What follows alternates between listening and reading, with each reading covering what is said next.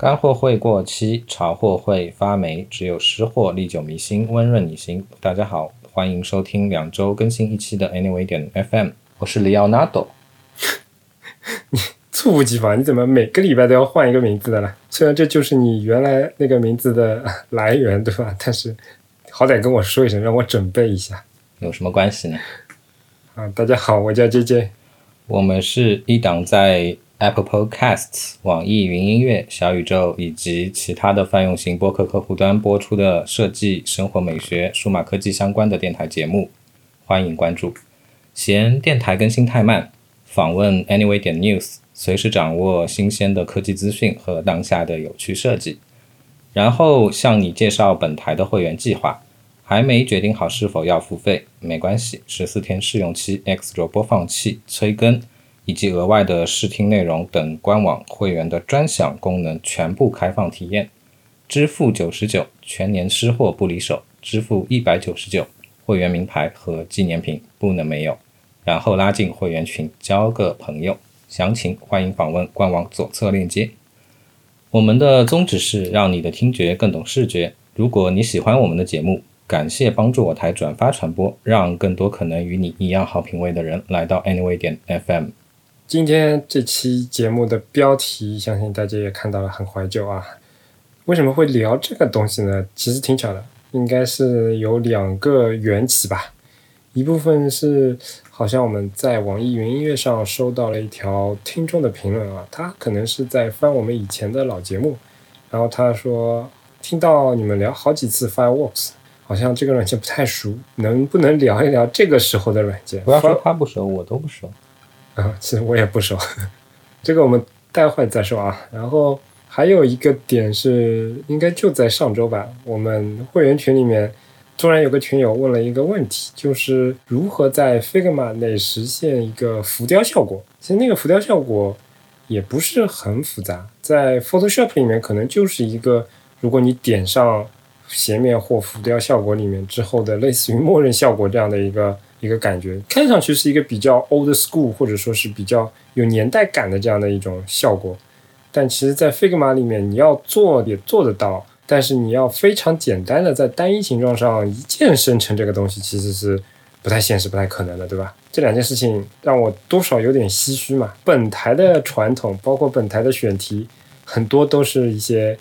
比较古老的事情，对吧？这是来自于两个老男人之间的选题。那今天这两件事情让我意识到，说当年我我跟利昂所处的那个时代过来的那种，用一些现在看来非常古老的设计软件来做设计的这样的一些流程、这样的一些体验、这样的一些当时遇到的问题或者当时遇到的一些爽点，其实今天很多从 Sketch 啊、从 Figma 或者从国内的这些 MasterGo 啊这。他们好像没没没给我们钱啊！从国内的这些设计软件过来，就新时代的设计师可能没有体验过这样的一个时代，应该说是时代了吧？就，所以我们来聊一聊当时的那些，因为我觉得设计软件，因为我觉得这个可能可能以下的表述有，哎，这个不叫地图炮，这个叫什么炮？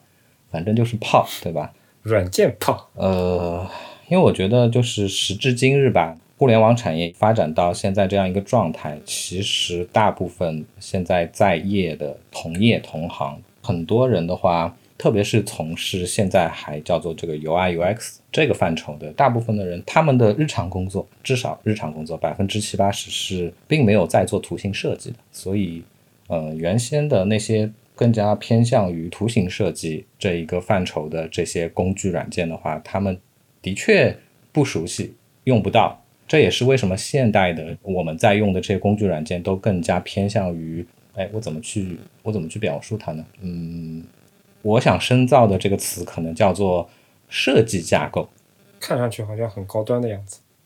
主要在做的一些事情，可能就说，哎，特别是现在有很多，其实因为他入行之后，他在做的接手的他的项目，然后他的。工作本身也不是一个从零到一开始的这样的一个万丈高楼拔地起，完全需要他去打地基的这样的一个状态。很多时候其实都是在维护、在更新原先的所谓的 design system，或者说这个 components library，然后维护他们的架构层面上面的，哎，你要去管理你的 color palette 的库，你要去管理你的这个 typography 的库，你要去管理你的 grid system 等等等等等一系列的这部分的东西，并不是说这些不重要，他们很重要。这也是为什么说我们现在大部分的工作需要需要投入在这个层面上面。因为节目一开始的时候，我我已经啰嗦过了。时至今日的时候，很多事情并不需要你去做更加关注表现的这个图形设设计这一块的这个东西了。我自己的理解啊，就像你说的那样，现在我们这个 UI UX 行业的发展，其实就很像土木工程，还是应该叫什么造房子？这应该叫什么行业？就不是说设计房子，而是说。造房子的这样的一个过程，你像以前可能造一些房子，或者这么说就是先打地基，然后或者这么说对吧？其实其实其实你你举了一个挺好的例子，现在造房子也是这样子的，跟以前完全不同了。你你现在造房子的这个流程，可能跟你刚才说的都都不一样了，可能地基都不用打，对吧？都是一些预预制好的这样的一些模块，然后你到了工地上把它拼出来就行了。对，就在前期会花很多时间，比如说在工厂里面把这些模块给搭出来，搭完之后到现场其实就是一个水到渠成的事情，对吧？但像以前这个过程感觉就是确实完全不太一样，很多事情都得亲力亲为，然后现场要会发生一些非常突发的那种状况，各种情况，对吧？我可以理解啊，就。这些软件，包括我我怀念的那些旧的软件，包括我觉得现在用起来非常顺手的新的软件，我觉得都没有错嘛，对吧？只不过是在不同的环境底下，它确实适应不同的操作。但是有些体验，我觉得真的是可以跟可能不熟悉过往那个旧时代的朋友们聊一聊啊。诶，不知道大家有没有那个忘记我们上一期的承诺？哎，不知道我们你不知道，别人还是有人知道的。据我这边后台的观察，应该有，应该还是有那个接近三位数的听众来参加这个活动的吧？那这个抽奖呢是抽一本书，对吧？至于究竟是谁获得了这本精美的图标那个画册呢？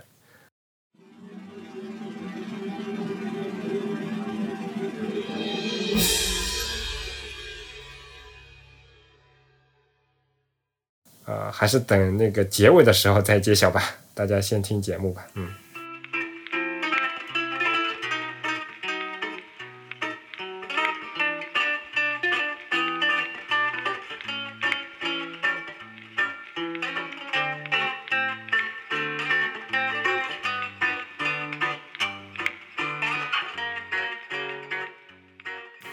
从我自己的切身体验上来说啊，这期之前草拟了一个标题，叫我有一点点怀念 Photoshop。为什么是怀念呢？因为我以前好像在推特上面说过，就是已经退订了嘛？对，我在从应该什么时间点？大概是去年年底。那去年年底之前，我是订着全家桶的，但是后来发现换了新工作之后，不怎么做动效了啊，A 一基本上用的不太多。然后疫情之后也很少出去拍照了，那可能 Lightroom 我也用不大到了。再然后，呃，利昂也去了一家新公司，然后也不怎么给我画插画，官网上面欠的东西基本上也没有发过来什么 AI 的文件，那我也不需要 Illustrator 了，对吧？然后 Photoshop 呢，确实有时候是有不少需要的，也用得到，但比起其他几个软件来，Photoshop。我当时啊，觉得它是一个可替代性最强的这样的一个软件，因为比如说在做 UI UX 方面啊，现在的这些软件强过它千百倍，对吧？然后在其他的一些照片的处理上，哎，其实其他一些软件，比如说 Affinity 加的一些软件也可以替代。这个我不同意啊，我觉得就说，嗯，它的竞争对手很多，但是你说要。对它产生替代性的话，我觉得到现在为止都还没有。我指的的意思其实跟你说的是一样的，我只是说它在某一方、某些方面的可替代性是比较强的。就比如说你现在要去做一段 motion graphics，你除了 A E 之外，你其他基本上找不到那种特别完美的软件，对吧？Photoshop 的情况，我觉得可能跟这个不是特别一致。你可能其他的软件达不到 Photoshop 可能百分之九十、百分之九十五的功能，但是一些。部分它比较强的那些方面之外，其他地方很多软件都还是能够做到一部分做到一些东西的，甚至一些比如说在线的一些免费的那个呃网站，比如说那个什么俄罗斯人写的那个叫什么 Photopea 还是叫什么来着，就那个界面长得巨丑，然后体验其实也非常的不好，但是它能够在很大层面上复制很多 PS 的操作。这些软件其实呢，当时给我的一个错觉，也不能叫错觉，反正当时给我的感觉好像除了 Audition 就是我们剪播客的那个软件 Audition 之外，其他的软件我也不是那么的百分之百必须。那我索性就不定了，我就只定个单一的 Audition 版本，这样每个月还能便宜下来，大概应该还是能够差上两两两三百块钱吧，一个月。这么多的吗？呃，我就是它单一软件是二十美刀嘛，然后全套的话含税大概是五十三美五十三点几美刀嘛，我记得，那能是是能差上三十美刀的呀。我现在反正我现在反正还定着，然后最近不是现在到底是人民币贬值还是升值啊？我都我都搞不清楚了。反正港币的话，比我刚开始定的那几年是要便宜了几十块钱，我感觉。啊，嗯，我当时觉得，要么我就这么试试看，而且你懂的，Adobe 的软件每次你在要想要退订的时候，它就跟国内软件一样，先是百般阻挠，对吧？百般阻挠完之后，还会给你点蝇头小利，比如说那个你要不要那个，我们免费给你两个月，你再试试看。反正经常有这种操作嘛。但 anyway，这次所以说嘛，这次我还他们下定决心，他们才会是现在世界上最大的这个 SaaS 的供应商嘛，对吧？确实，这个我我这次最后还是退订了，只留了 Audition 一个。半年多的时间里面，其实有些时候真的是有点怀念 Photoshop，因为对我来说，好像它的一些我当时以为的替代者，当我真的去把它日常使用起来的时候，发现，诶，没有那么的顺手。比如说，我买了那个 Affinity Photos，嗯，还是叫 Photo，它这里面的功能比起 Photoshop 其实还是弱了点，而且它的可自定义度其实是会差很多。因为你懂 Photoshop 里面很多操作，对我来说都是一个相对来说肌肉记忆般的操作了嘛。然后在那个软件里就用不习惯。然后前面说到那个在线版 Photopea 那个，它其实很大程度上已经还原了 Photoshop 的一定的操作，并且还是在网页上又不要钱，对吧？但是整体的体验不得不说还是差了一大截。然后一些更高级的功能，它做的也确实跟 Photoshop 这种沉淀了这么长时间的软件还是不太一样。所以说，在我尝试了这些不同的软件之后，就多多少少还是有那么一点点怀念那个当年非常顺手的 Photoshop。我觉得如果我现在不上班，凭兴趣做一些自己想做的事情的话，那我还是非常乐意再去把 Photoshop 也好，然后 Illustrator 也好，这样的这些工具再用起来的。但是，呃，这个假设很难成立，对吧？快了，快了，咱们不是这个一千个会员也到多少来着了？估算我，按照现在的速度，大概是二零二五年。哦，这么久了。嗯，呃说回来啊，当年那些 Photoshop 那些体验啊，其实我觉得，我来考你一个问题啊，你先问问题，你来说我答不答再说。不会很尖锐的。在你的职业生涯里面，Sketch 我们就不说了，对吧？你反正一直很讨厌它，那我们就说 Figma 和 Photoshop 这两个跨度其实还有点长的这个软件，它其实使用方法也不一样。但如果我们把话题专注在做 GUI 这一块上面，就是你有什么功能是特别怀念的，Photoshop 有而 Figma 没有的吗？那太多了。就我刚才跟你提到的，如果你专注在图形设计层面的话，Figma 真的不堪用。比如说呢？举个例子。嗯别的都不说，好吧，我我我就提一个我上星期遇到的一一件事儿。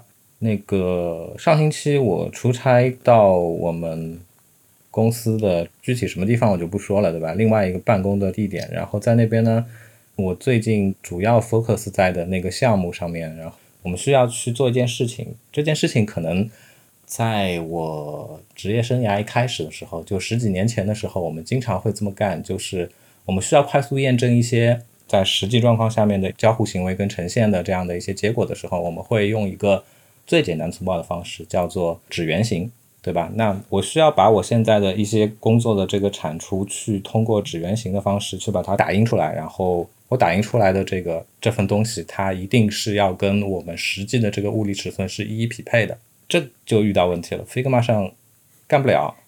这个你也有点难为 Figma 了吧？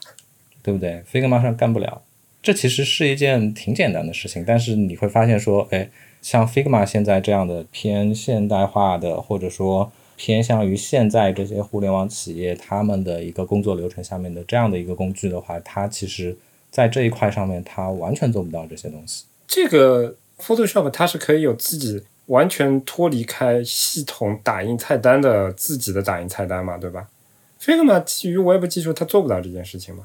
这还是两说嘛。我都不说打印这一块，你就按照这个实际的，比如说这个毫米、厘米去设置你的这个画布。比如说我我我就用最简单的喷绘的方式，我把 PPI 设到一百五十，这样的事情的话，其实在 Figma 上，你非要拟合的话也是也是行的，对吧？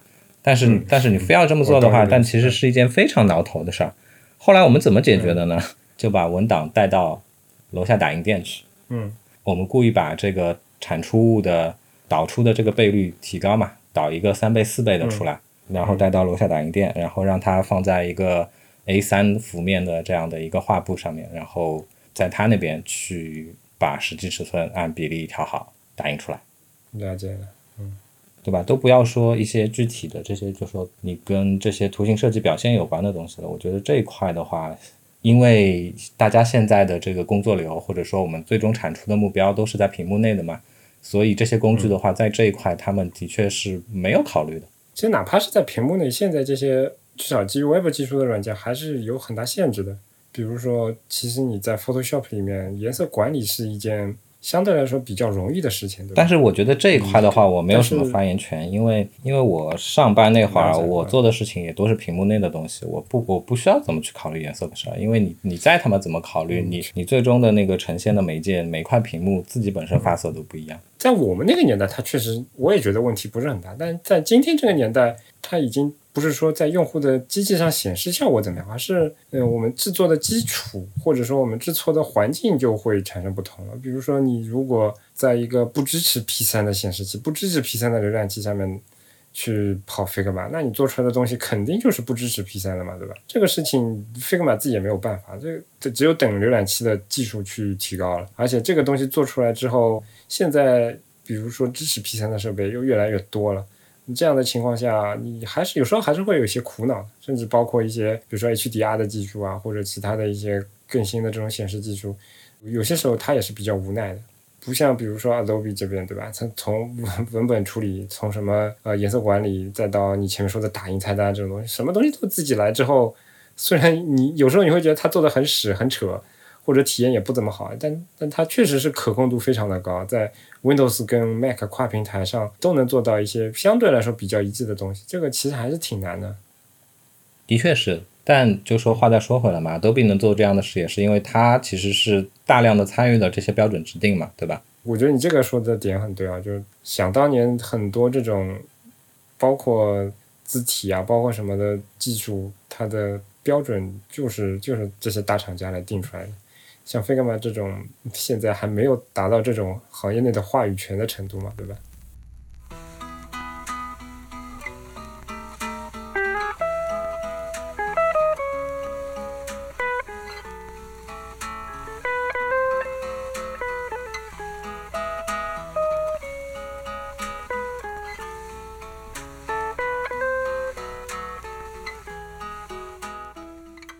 好呀，你问我的问题问完啦。我说看我最不习惯的一点啊，其实对我来说，我的这个点发生在我开始用 Sketch 的时候。那我不想听。就是，但类比到 Figma 上是一样的。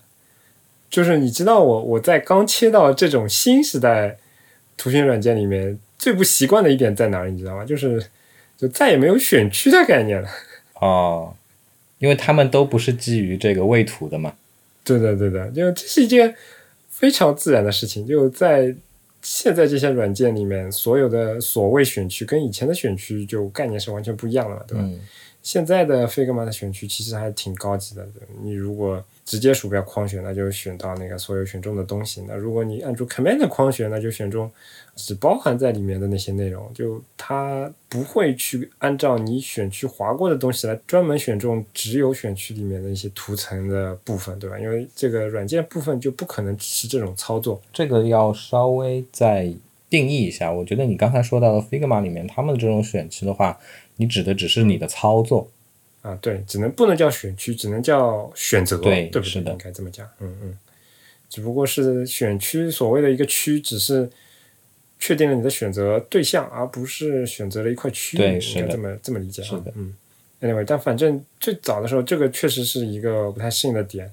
然后就带来的另外一个方面的不同，就是说，哎，我鼠标在屏幕上点到什么，它都是有反应的。但是在你想在 Photoshop 里面，就可能我我的习惯就是说，我在屏幕上其实是其实只是对于一个选区进行一个选择。但如果我要选择一个对象的话，可能都是在图层面板里面去进行操作的嘛。它其实是一个这样的操作，其实并不是非常的所见即所得。嗯，所以说长期以来已经被这种。不所见即所得的方式给给习惯了，就所以到新世纪到来的时候，我我一开始其实是不太适应得来的，嗯。但是话再说回来了，你是对吧？三分之二个前端，那在面对这样的一个现在的这样的一个呈现跟组织关系的这样的现代化的这种图形设计软件里面的话，我觉得你应该要比我适应更多才是。我也不知道你前面那句话是什么意思，但我觉得你说的这个点是对的，就。当这些基础的操作、基础的概念适应过来之后，其实是回不去的。我草拟的这个标题，我有一点点怀念 Photoshop 的意思，就是虽然这个怀念的程度很深，但是怀念的范围可能也就是这一点点。现在它带来的便利性跟当时带来的一时的不适应，在这个层级上是完全不可比拟的，你知道吧？确实也不是说我后来适应不了，而而只是说一上来的时候有点上头，有点上头。我还是那句话，我要不是现在在做的这份工作，对吧？我连 Figma 都用不上。嗯，我可能如果还在做一些，就比如说发自自己兴趣的一些事情的话，我可能还是至少我的工作流里面，像 Photoshop 啊、Illustrator 这样的东西，它一定还是会占有比较大的这样的一个比重。然后还有一件事情，其实我也很怀念啊，但这说到底好像有点啰嗦，因为这个东西其实还是跟位图有关系的。但是你懂，就是我现在是毕竟是在一家游戏公司，对吧？虽然我做的不是一个直接做游戏，但是 Figma 里面要摆的那些控件可能不是那么的简单，有时候还会带一些纹理啊。但是在操作纹理的时候，哎，我真的是对于 Photoshop 的怀念又加深了一点点，因为你懂的，就以前虽然可能 Photoshop 里面没有什么。现在这么成熟的组件啊，只有一些智能对象什么的，对吧？但是如果你需要去做一个材质，你自己做一个平铺的这样的一个纹理的话，其实还是相对比较方便的。嗯。但是在那个 Figma 里面，如果我要去设计一个纹理，然后又要呃进行时不时的进行一些比较频繁的修改，那我肯定会把它做成智能对象啊什么的，然后一个个铺下来。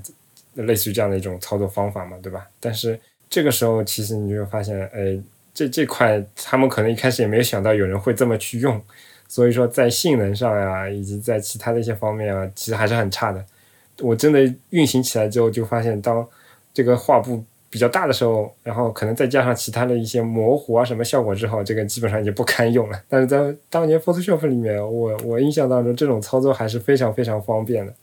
虽然可能有一些机械，然后可能有些操作需要一些重复，但是现在这些软件它确实没有太多考虑到一些纯色渐变以外的这种这种情况。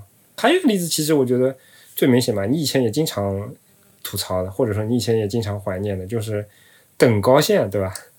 哦，就是那那个那个 Photoshop 那个面板叫什么来着？图层样式面板，对吧？然后你拉渐变的时候，你是可以，你是可以调整它的那个曲线的，是吧？不光是渐变嘛，就所有的这种阴影啊，或者内投影啊，或者内阴影啊什么的，凡是牵涉到衰减的这个事情，它都有这个等高线的设计。也不是所有的，我记得，就是说投影这些是有的，但是像像外发光、内发光，好像有有哪个是不行的？浮雕也是有的嘛，反正浮雕这种垃圾功能我从来不用。啊，但他呃，anyway，这这是这是另外一个话题啊。如果有不熟悉的听众，我可以再跟大家那个简单介绍一下。其实我以前好像写过一篇博文来介绍这个事情的，反正我再简单说一下。如果你在 Figma 里面做一个外发光，它的官方名字叫什么？Drop Shadow，Drop Shadow。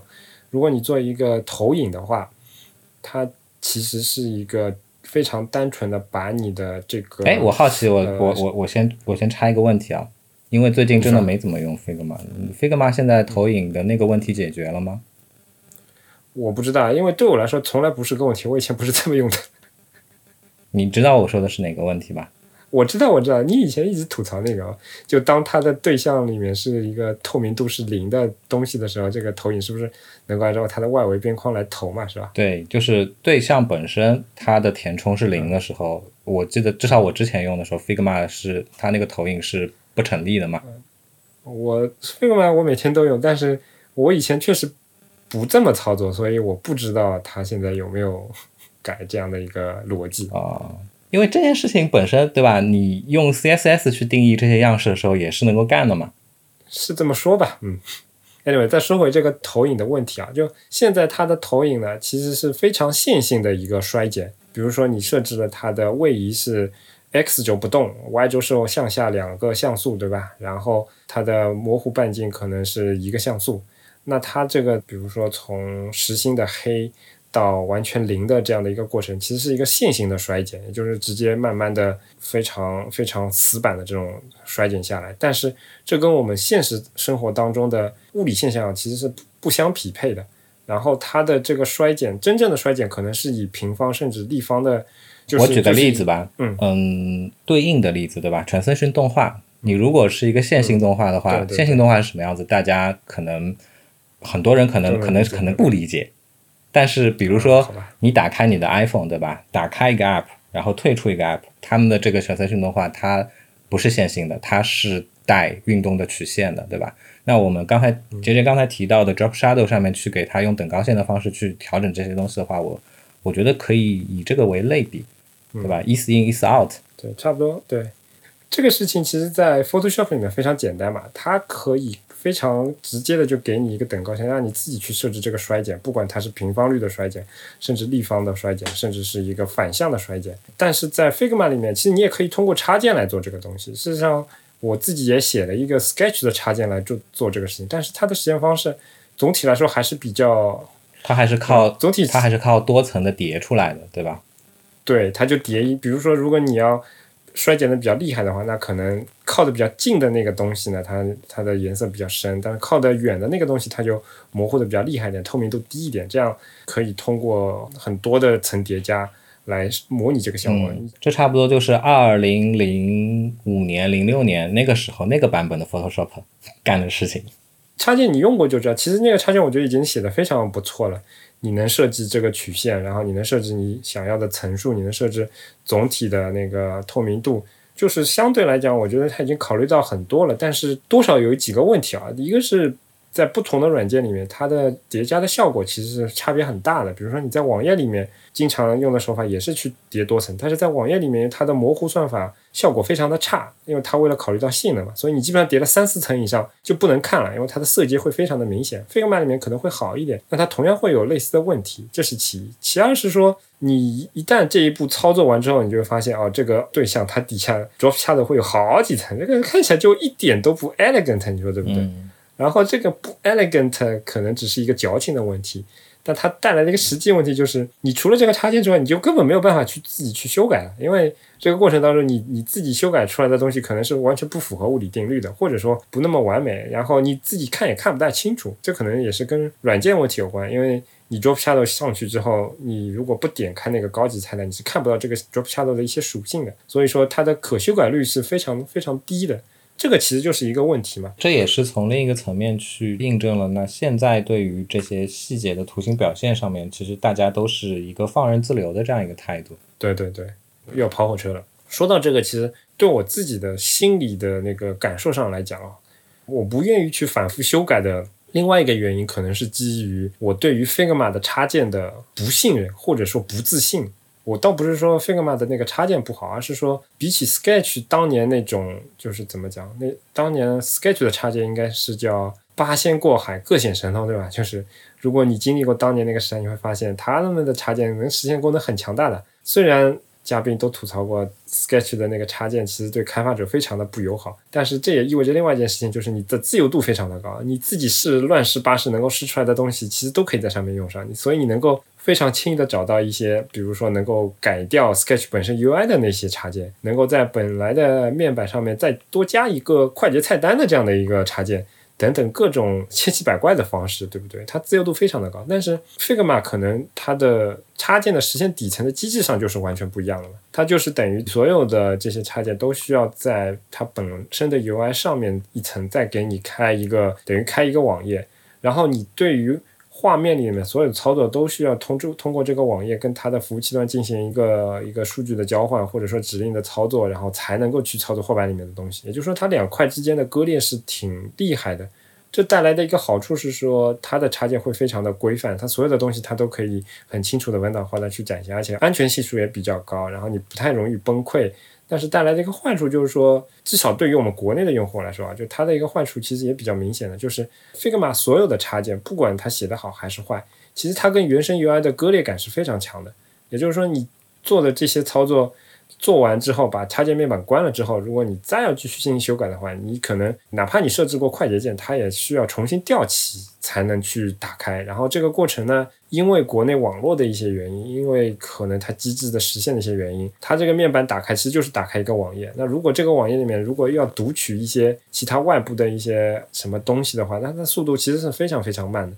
所以有时候这个，哎，我问你个问题啊，操作对我来讲就不是非常的爽。嗯，你说，就是刚才前提说过嘛，我也好久没有正儿八经的用过 Figma 了。那现在 Figma 上面的那。嗯，你提到的这种类型的插件的话，就说使用之后的这个结果，它是可逆的吗？可逆它是可逆的，但是它的操作其实还是破坏性的，应该说。啊，我指的可逆，就是说你当你第二次再打开这个面板的时候，你上一次的设置像这完全这完全要靠插件开发者自己的那个他的开发水平了，能不能做到这些，其实完全要看开发者自己有没有去实现相关的逻辑了。嗯。有很多我常用的一些其他的插件，比如说我需要用一个斜切的那个插件，它就不支持这样的东西。比如说我斜切负八度，下一次我再打开的时候，它就它就没有这个没有这个信息了。嗯，明白。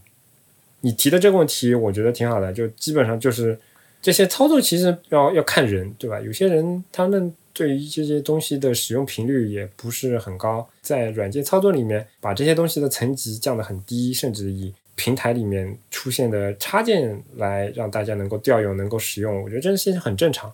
也不是说 Figma 这点做的不好，而是讲确实在它相它那是不那么关注的那些点，比如说纯图形方面的一些操作，这跟以前确实是实现起来的效果是不可同日而语的。因为需求少了嘛，大家现在都是叫设计架构师了，对，预制件那个摆放师，对吧？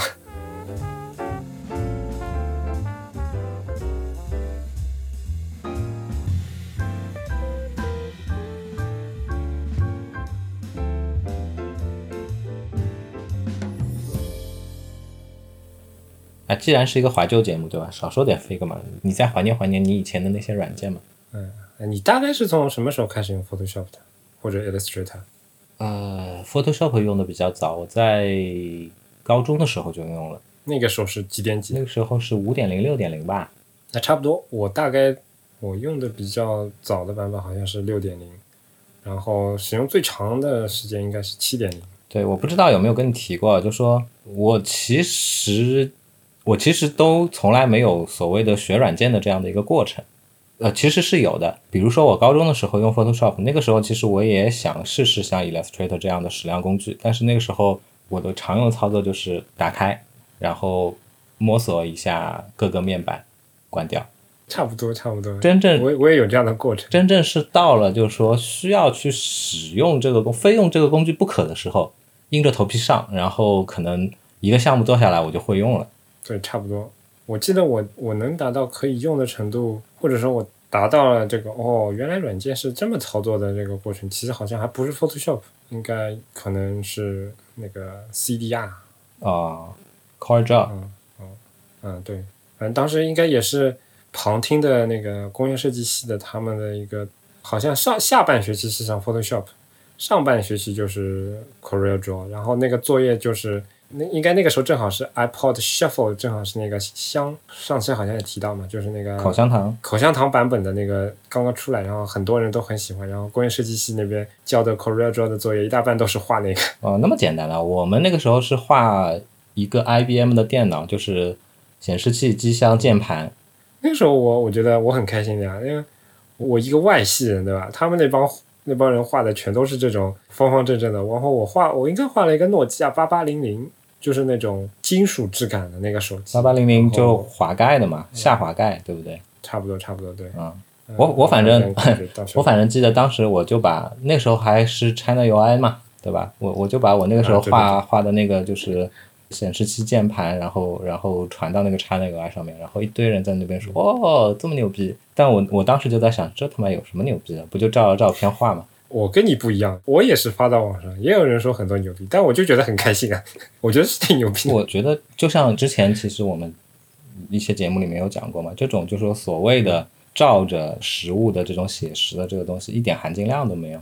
我我真的我真的非常非常切身的觉得这种产出的东西，呃，当然对吧，它也是需要这个花费心思去做的，但是真的跟以前我爸爸带我去看，他有一个朋友。以前有这样的一个工作，就是别人把照片给你，然后你把照片扩印到那个那个，比如说陶瓷的盘子上面，嗯然后陶瓷的杯子上面，跟这个过程是一模一样的。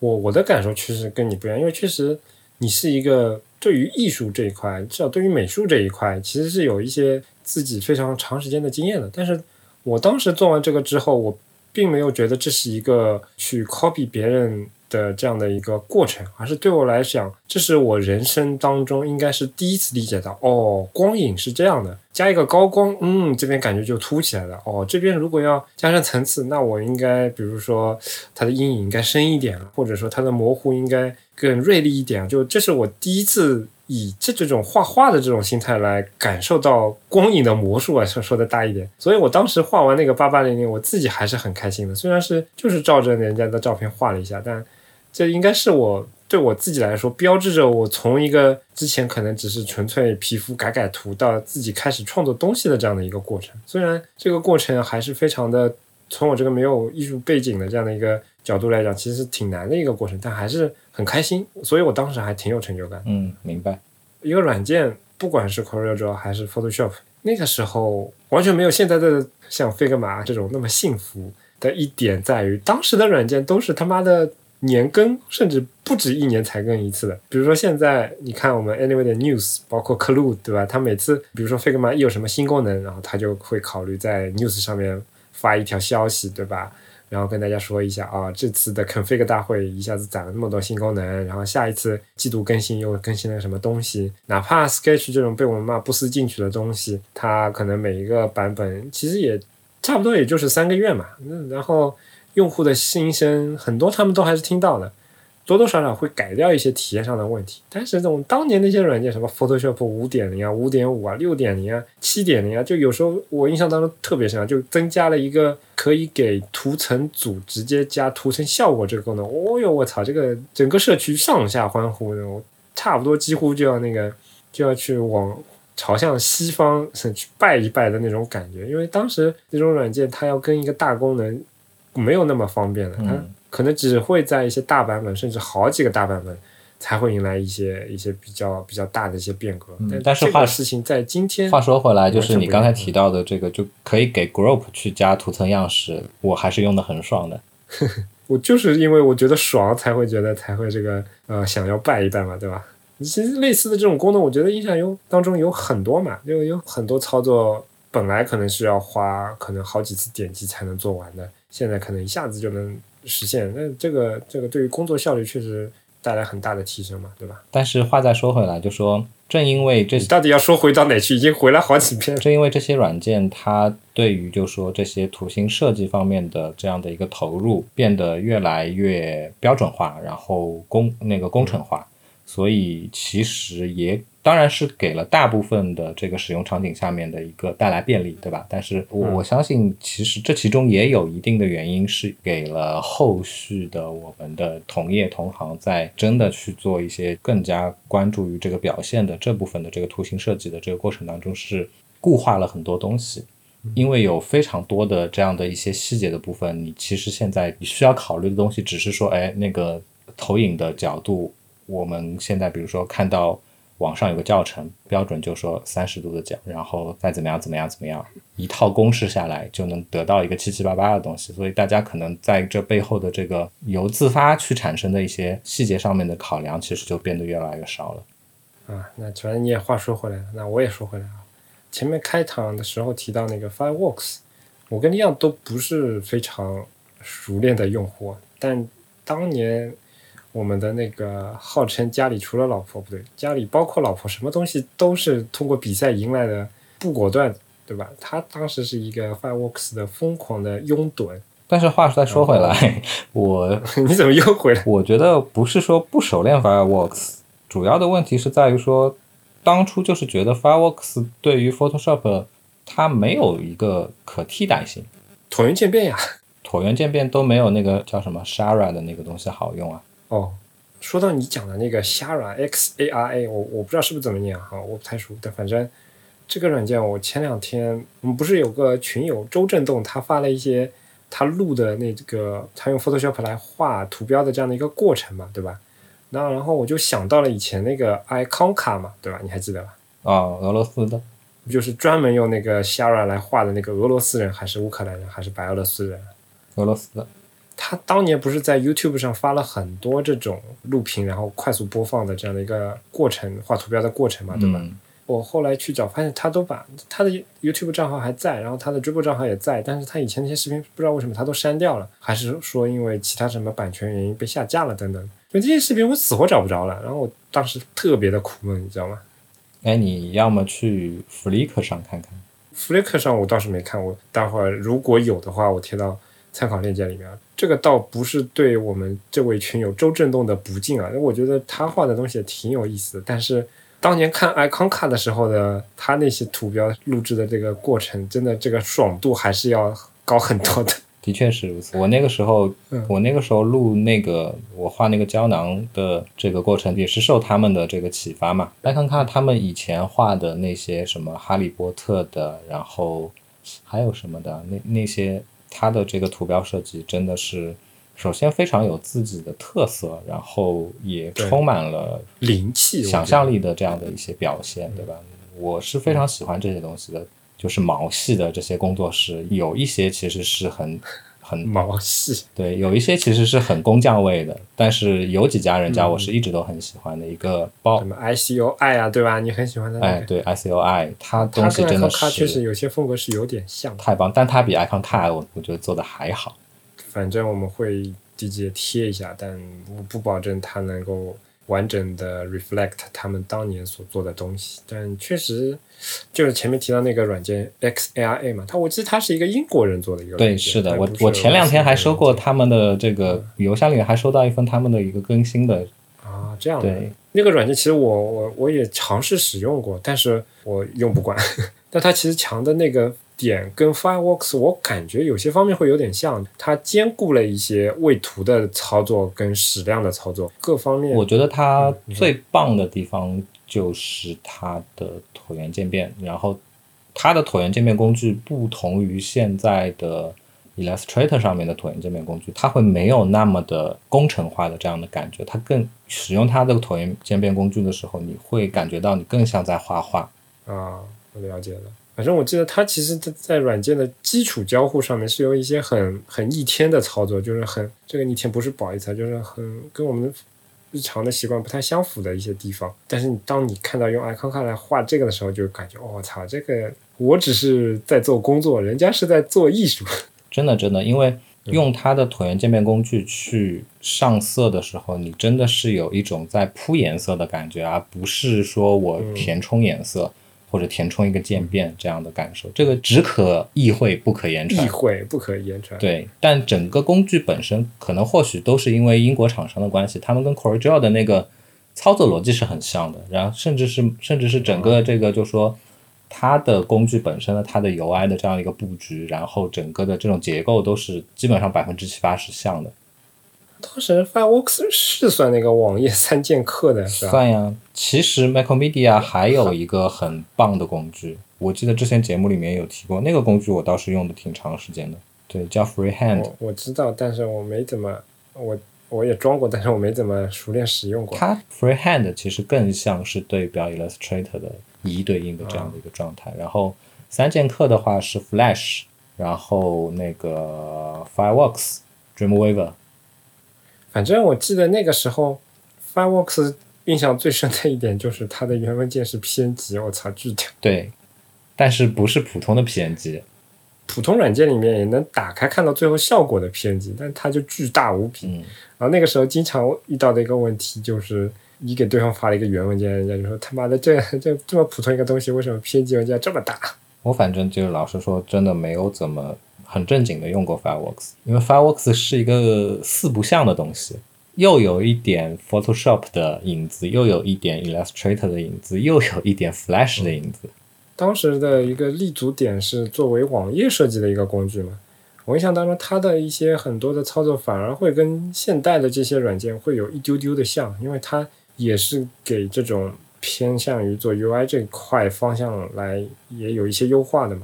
但是确实我自己也没怎么很深入的用过，没有什么发言的权利应该。总之就是当年。Macromedia 的这些软件的话，我只有一个印象比较深刻的地方，就是无论是 Flash 里面，还是 Fireworks，还是 Freehand，它的样条工具、钢笔工具，它的操作逻辑是跟那个 Adobe 那边是有挺大的不一样的。确实，但是话也说话又又又又说回来啊，你说，呃，钢笔工具这可能是各大厂商里面。体验就是，首先它必须是每家都得有的这种功能，对吧？有些叫钢笔工具，有些叫贝塞尔曲线，有些叫什么？但其实你会发现，每家的操作逻辑都是多多少少是有点不同的，对吧？但是话再再再再说回来，对吧？我可以非常负责任的说，到目前为止，至少在现在这个时间段下面，这个钢笔工具最好用的肯定是 Illustrator 这一块。我现在的操作方法跟以前有点不太一样，哎。就以前我也说过嘛，其实我不太习惯 AI 的那个矢量工具，可能还是使用时长的关系嘛。我我最适应的其实是 Photoshop 的那个钢笔工具，但是现在我也不定那个 Photoshop，相对来讲，Figma 那个钢笔又是比较呃比较你懂的，对吧？所以，我现在很多如果要画一个比较精细的图标或者一个 logo 的时候，我会把它放到那个 Glyphs 里面去去做，然后再把它导出一个 SVG 或者导出一个其他什么的东西，然后粘贴到 Figma 里面去。老实说，就是 Glyphs 的话，它的样条工具是挺好用的，但是它还是建立在，我觉得这个跟字体设计是有关系，它还是建立在非常就是说标准工程化的这样的一个层面上面的，它是在这个层面上面是好用的，但是。你说自由度的话，我觉得没有一个是可以跟 Illustrator 比的。对，我觉得相对来讲还是差一点，只不过说它有一些针对某些特定的操作会非常好用的地方。对，譬如说我以前在那个上一份工作，因为工作不是特别忙的关系，其实那个时候还妄想做过一套叫 Anyway 真他妈黑的字体的时候，我那个时候其实我的我的工作流就是一开始我是把。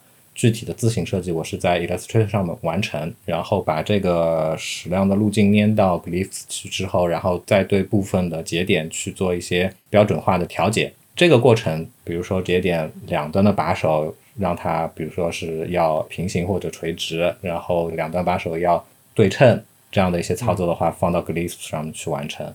既然说到 Glyphs 啊，我，嗯，好像我们之前群里面也讨论过嘛，我觉得现在。另外一个促使我把这个东西放到 Glyphs 去操作的原因是它的那个插件嘛，在以前版本的 Glyphs 里面，这是一个付费的插件，叫 Speed Punk 还是叫 Speed 什么？嗯，就是能看到那个曲率连续的那个。对。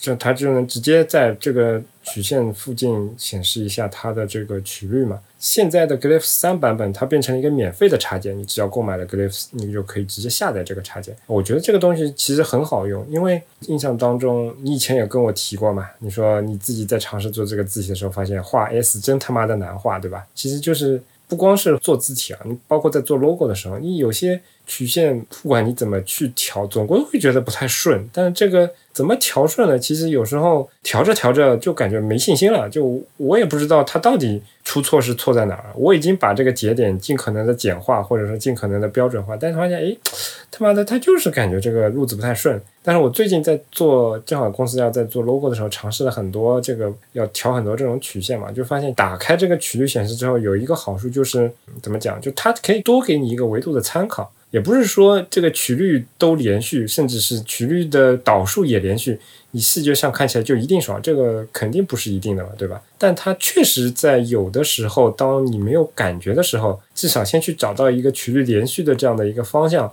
再去改下去，我觉得还至少是一个思路。至少这种思路是我以前在做，不管是在做 Photoshop 里面的一些图标，还是在 Figma 里面画图标，都是没有感受过的这种事情。可能以前我们在控制这些节点的时候，有一些自己的逻辑，但至少没有从曲率这个角度来讲，因为。至少大部分的平面软件都是没有这种功能，而且不是靠肉眼能够看得出来它的曲率是不是连续的嘛，对吧？有些点你看起来它是非常光滑的，但它的曲率它就是不连续，这件事情是非常非常正常的嘛，对吧？其实我们的工作连不连续真的不是特别重要，而最重要的还是在观感上感觉，对吧？嗯，那我感觉。我以前其实有一个好办法，你你说说看。就是你在 Illustrator 里面的话，如果你需要去画那种带大量连续的弧线的这些图形的时候，我会依靠 Illustrator 里面的螺线工具去去生成大大小小不同的螺线，然后再去挑一个比较顺的，然后再开始。不不不不不。不是一个，因为你要画的是一条，它可能包含了各个方向的连续的这样一个弧线的图形的时候，你就去用这个螺线工具，然后去拟合它，一段一段的去拟合。了解了，这样的过程最后得出来的结果，它一定是顺滑的曲线。为什么会用这个就是螺线工具去一段一段去做拟合？其实这个工艺并并不是我拍脑袋想出来的。这个其实也跟之前，比如说我们在非平面的媒介上面去做的工作是很像的。八零后或者九零后可能会有一把三角尺，对吧？不是三角尺，然后在三角尺，不是三角尺，那叫什么尺啊？那个叫云形尺。我那个是字，呃，外形是个三角的嘛，里面有各种各种各种各样的弧度。那你这个可以自己去拟。那你这个 low 了，我们我们叫云形尺，它本身就是像一片祥云一样的。我们以前做服装设计。嗯，你去打板的时候，其实你比如说你要你要去画一条非常流畅的曲线，就肯定是用云形尺这样的工具去去一点一点去把它拟合出来的。嗯，这又是一个我觉得是现在没有什么卵用的记忆了。不能这么说吧，至少应该严谨来说，可能是在纯做 UI UX 上，你可能不是那么的用得到的。一个东西应该这么说吧，嗯，对，所以这一块的话，老实说，我挺怀念的。等到哪一天我真的不用再干我现在这个活的时候，你说了三遍了，你现在是有多讨厌你现在手上干的活呀？当然讨厌了，为什么不讨厌？这个我现在干的事儿不是一个图形设计师应该热衷去干的事儿，对不对？嗯嗯，自己慢慢变成了当年讨厌的模样，是吧？嗯，有那么一点，那么一点。但是我如果不干这样的事儿，对吧？我不入地狱，谁入地狱呢？哎呀，那如果想跟利奥一起入地狱的，请访问我肯定是把你招聘网站。我肯定是把你，对吧？用一只手高高托着，让你在天堂上的，好不好？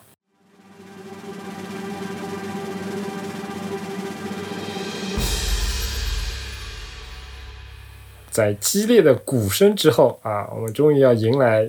大家非常令人激动的时刻了啊！就像片头所说啊，就在上一期节目的时候，我们说了那个要抽奖嘛，抽一本书。参加这次活动的人数还是比较多的啊。这个在页面上大家自己也能看到，那非常激动人心的时刻到了，就是我们要在节目里面公开这个参加了这个活动，并且听到了这段这个获奖的结果，而且你也正好中奖的话，请速与我们用微信联系或者邮件也可以。好，那激动人心的时刻到来了，对吧？我们本次这个抽奖的这个活动的最终获奖的这位是。五百七十四号会员，呃，就像前面说的啊，请获奖者主动与我们联系啊！如果你不知道自己的那个会员号的话，可以直接登录我们的官方网站，然后点开会员中心，就可以看到你的会员号码啦。嗯，搞得像个三色球一样。双色球嘛，不是？怎么还有三色球？啊，我因为我我不玩这个，对吧？那如果大家对抽奖的过程和结果有异议的话啊，那就有异议吧啊，那就今天就到这里吧。感谢大家收听我们的节目。如果想要获得更好的收听体验，不妨尝试我台推出的付费会员计划，详情请见官网 anyway 点 fm 斜杠 member。同时，每一期节目提及的相关内容都能在官网上找到。如果你需要联系我们，可以直接在官网 anyway 点 fm 上留言，也能通过邮箱 hello at anyway 点 fm 来信。在推特上搜索 anyway 点 fm 即可找到我们的官方账号，上面会不定期的发布一些即时消息，欢迎关注。同样也欢迎你继续访问安妮微时报，浏览和订阅地址，请直接访问官网 anyway 点 news。阿拉努力的目标是让侬的听觉更加懂视觉，欢迎大家通过各只搿啥嘛啊啊泛用型啊播客客户端啊网易云哎倒下去了。网易云音乐、小宇宙上搜索 Anyway 点 FM 找到。网易云音乐来寻着阿拉，哎啊，寻着阿拉，并且订阅阿拉啊，两个礼拜之后再会。希望两个礼拜之后我好再坐到对伐？阿拉传统的录音棚里向去。